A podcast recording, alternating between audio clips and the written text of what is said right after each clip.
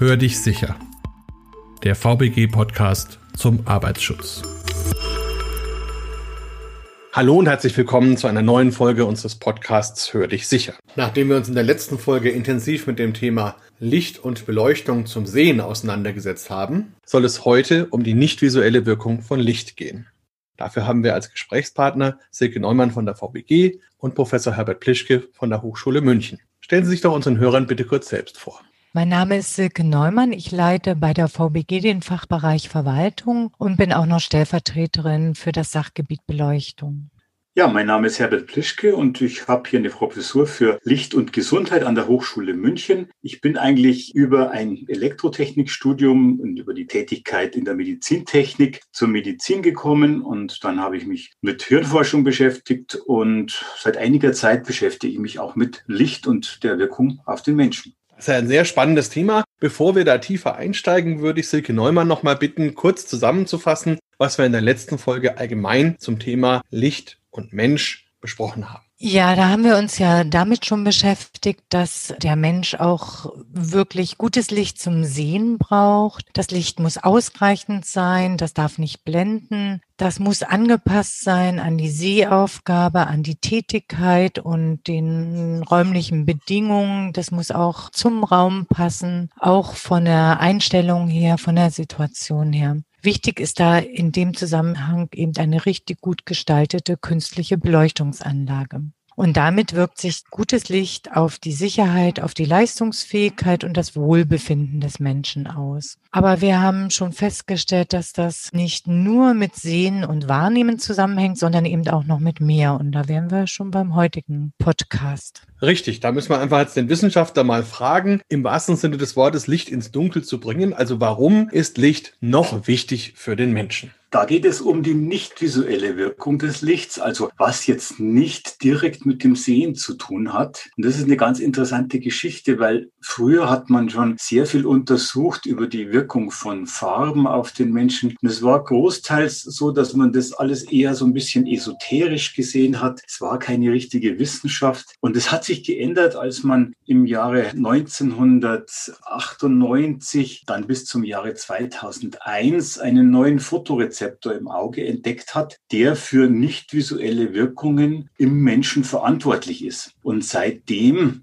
ist relativ viel Forschung dazu auch angestoßen worden. Und wir hatten 2017 den Nobelpreis für Physiologie und Medizin genau zu dem Thema der chronobiologischen Wirkungen von Licht. Ein großer Moment, in dem es wirklich wissenschaftlich geworden ist. Das heißt also, wir haben Rezeptoren im Auge, die das Licht wahrnehmen, was wir nicht sehen können, also nicht umwandeln können in Bilder. Ist das richtig? Das ist richtig. Und zwar ist es so, dass die Spektralanteile der Sonne, also die einzelnen Lichtfarben, unterschiedliche Wirkungen haben. Und wir haben insbesondere die blaue Lichtfarbe, die uns über diese Rezeptoren dann signalisiert, hallo, es ist Tag oder dem Körper signalisiert, hallo, es ist Tag. Und wenn diese blauen Lichtanteile nicht da sind, dann kriegt der Körper das Signal, dass es für ihn Nacht ist und Zeit, sich zu regenerieren oder sich zur Ruhe zu legen. Und diese Wechsel zwischen blauem Tageslicht und keinem Licht, das sind die wichtigen Trigger für unsere Hormone im Körper. Nimmt man das dann so bewusst wahr oder ist das eine sehr unbewusste Wahrnehmung, welches Licht jetzt gerade auf einen einwirkt? Das ist tatsächlich sehr unbewusst. Man merkt nur, dass wenn man an hellem Licht ist, dass man aktiver ist, dass man wacher ist, dass man leistungsfähiger ist und dass man bei dunklerem Licht vielleicht nicht so leistungsfähig ist am Tag und dass man natürlich in der Nacht, auch wenn man blaue Lichtanteile hat, besonders vor einem Computermonitor, dass man dann auch noch wach ist, aber entsprechend schlechter einschlafen kann.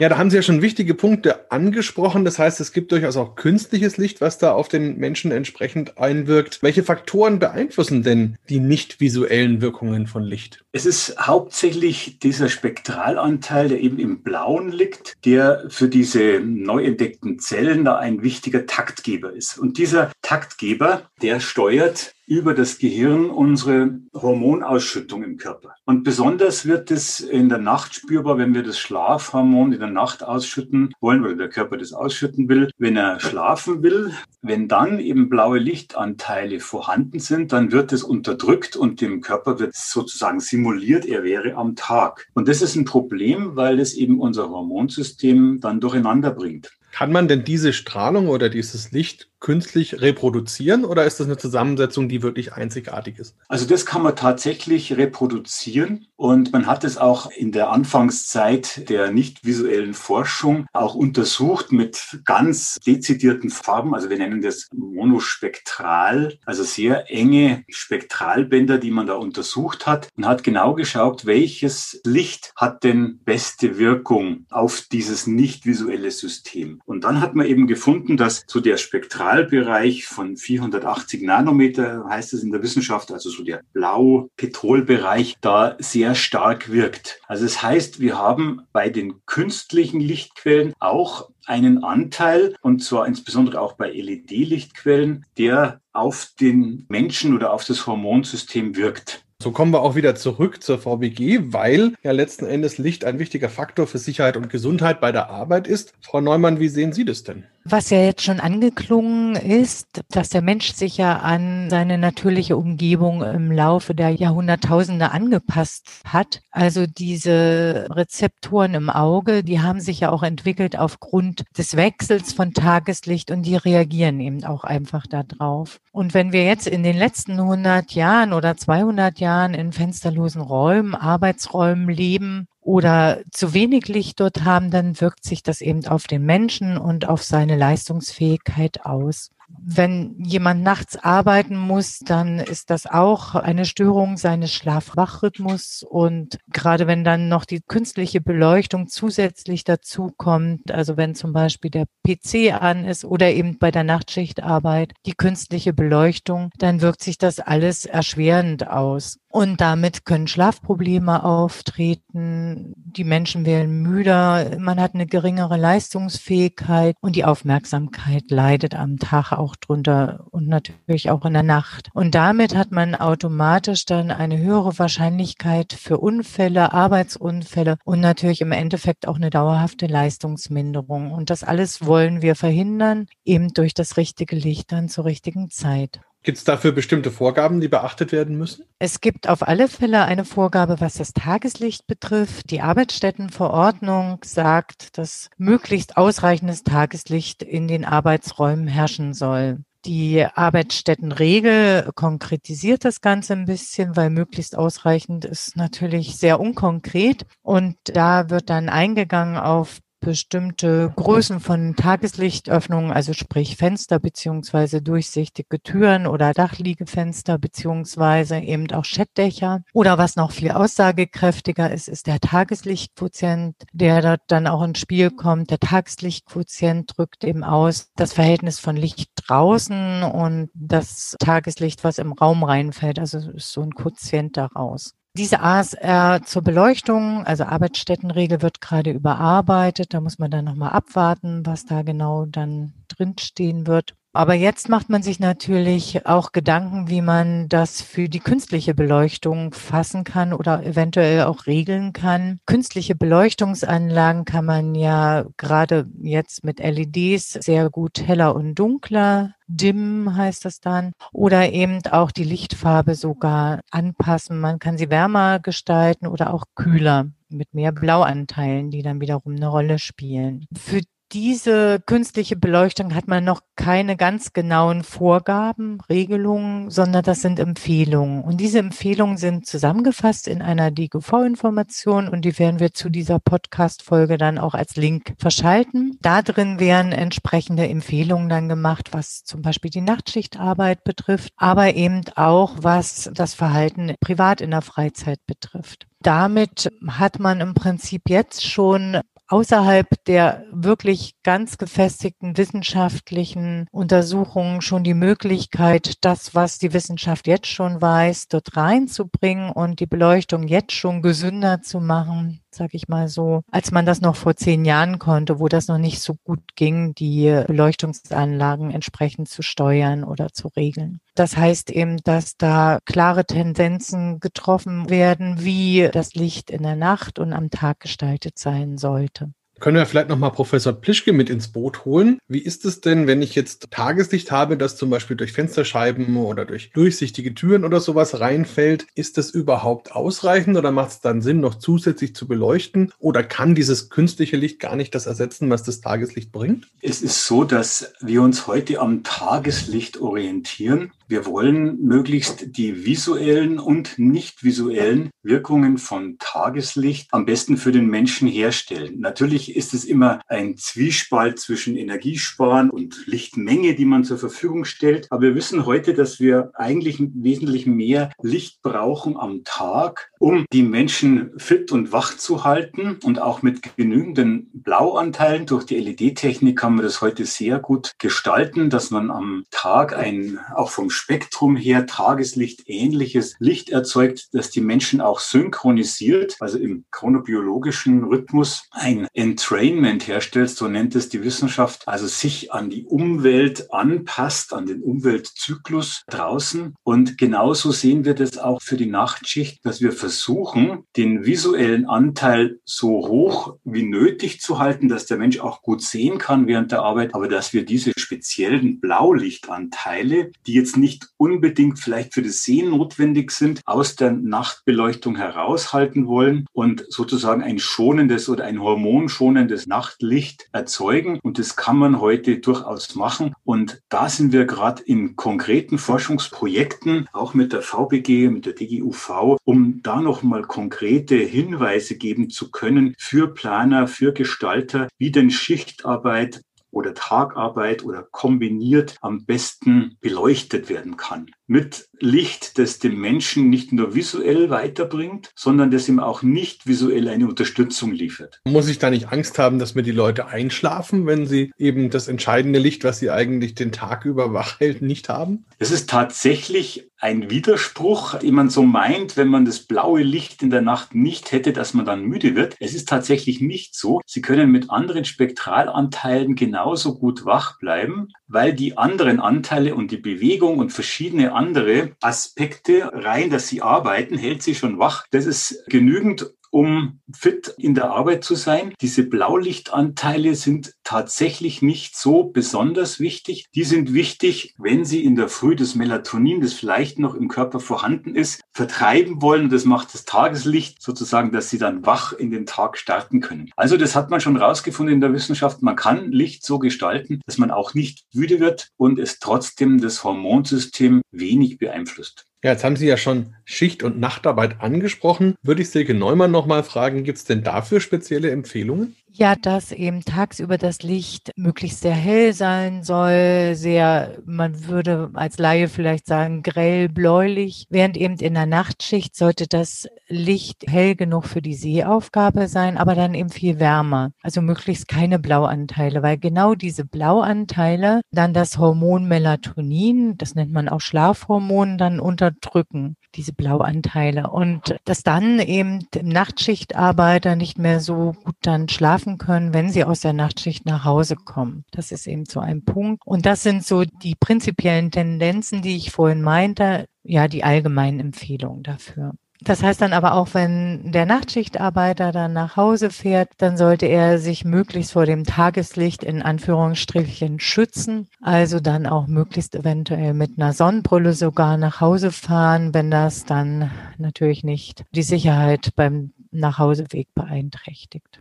Ja, das klingt ja so, als bräuchte man da wahrscheinlich schon auch Spezialisten, die einem dann helfen, welche Art von Beleuchtung und Leuchtmittel man da einsetzt und so. An wen kann ich mich denn wenden, wenn ich das Thema angehen möchte? Einmal natürlich an uns, an die Berufsgenossenschaften, die da ein Kompetenznetzwerk bilden. Das eine ist die DGUV, unser Dachverband. Da gibt es das Sachgebiet Beleuchtung, das Gerold Soestmeier leitet. Dann gibt es natürlich die VBG, die ihren Mitgliedsunternehmen Hinweise geben kann, wenn sie solche Beleuchtungsanlagen einführen wollen, die für die Schichtarbeit günstig sind. Und wir haben dann auch ein Netzwerk hin zu den Lichtplanern, zu den Leuchtenherstellern, die Leuchtenhersteller sind im Verband der Elektroindustrie organisiert und eine Webseite geschaltet haben, die licht.de heißt oder licht.de. Da kann man auch noch weitere Infos bekommen. Wenn jemand eine solche Beleuchtungsanlage im Betrieb installieren will, ist es sinnvoll, sich an einen einschlägigen Lichtplaner zu wenden, einen Lichtplaner, der sich mit solchen Beleuchtungsanlagen auskennt und dann entsprechend die Leuchten aussucht und auch dann die Beleuchtungsanlage, die Steuerung einrichtet dafür. Wichtig ist ja vielleicht auch für den Arbeitgeber die richtigen Hinweise zu haben. Das heißt, wenn er jetzt was ändert an der Beleuchtung, wenn er da was einführen möchte, was gibt es denn da zu beachten, dass das rund läuft?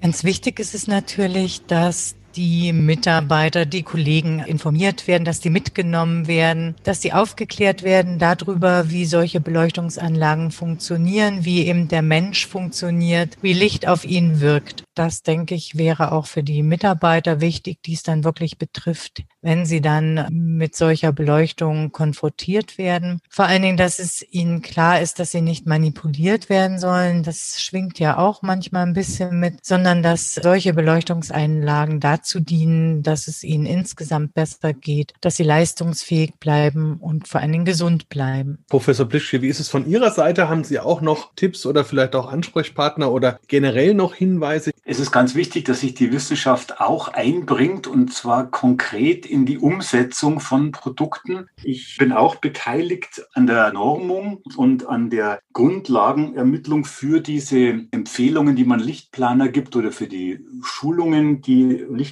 bekommen können. Ich bin im FNL 27, das ist ein spezieller Normungskreis, der sich eben über die nicht visuellen Wirkungen von Licht Gedanken macht. Da sind auch sehr viele Hersteller dabei. Und wir haben gemeinsam eben schon Vornormen oder technische Reports rausgebracht, die dann auch jeder Lichtplaner oder Leuchtenhersteller für sich verwenden kann. Das zweite ist es, dass man Schulungen anbieten muss. Und die Schulungen gehen teilweise von Hochschulen, von Kollegen von mir, auch in München machen wir Schulungen speziell für diese nicht visuellen Wirkungen, damit dieses Thema auch bei den Lichtplanern in der Praxis dann ankommt. Das ist ganz wichtig, weil sonst haben wir natürlich als Wissenschaftler immer den Wunsch, noch mehr zu forschen und noch mehr Details rauszufinden. Aber es ist mittlerweile schon so, dass wir so viel wissen, was wir falsch machen, dass wir gesagt haben, man muss es jetzt schon ins Feld bringen und die kleinen Wissenschaftslücken, die man noch hat, die muss man im Laufe der Zeit dann ergänzen. Und ich denke, wir haben insgesamt insgesamt eben mit der DGUV, mit den Berufsgenossenschaften, mit dem Zentralverband der Elektrotechnikindustrie genügend Wissen zusammengestellt, dass man das schon erfolgreich im Feld einbauen kann. Wir selbst machen laufend Untersuchungen zusammen mit der VBG in Firmen, wo wir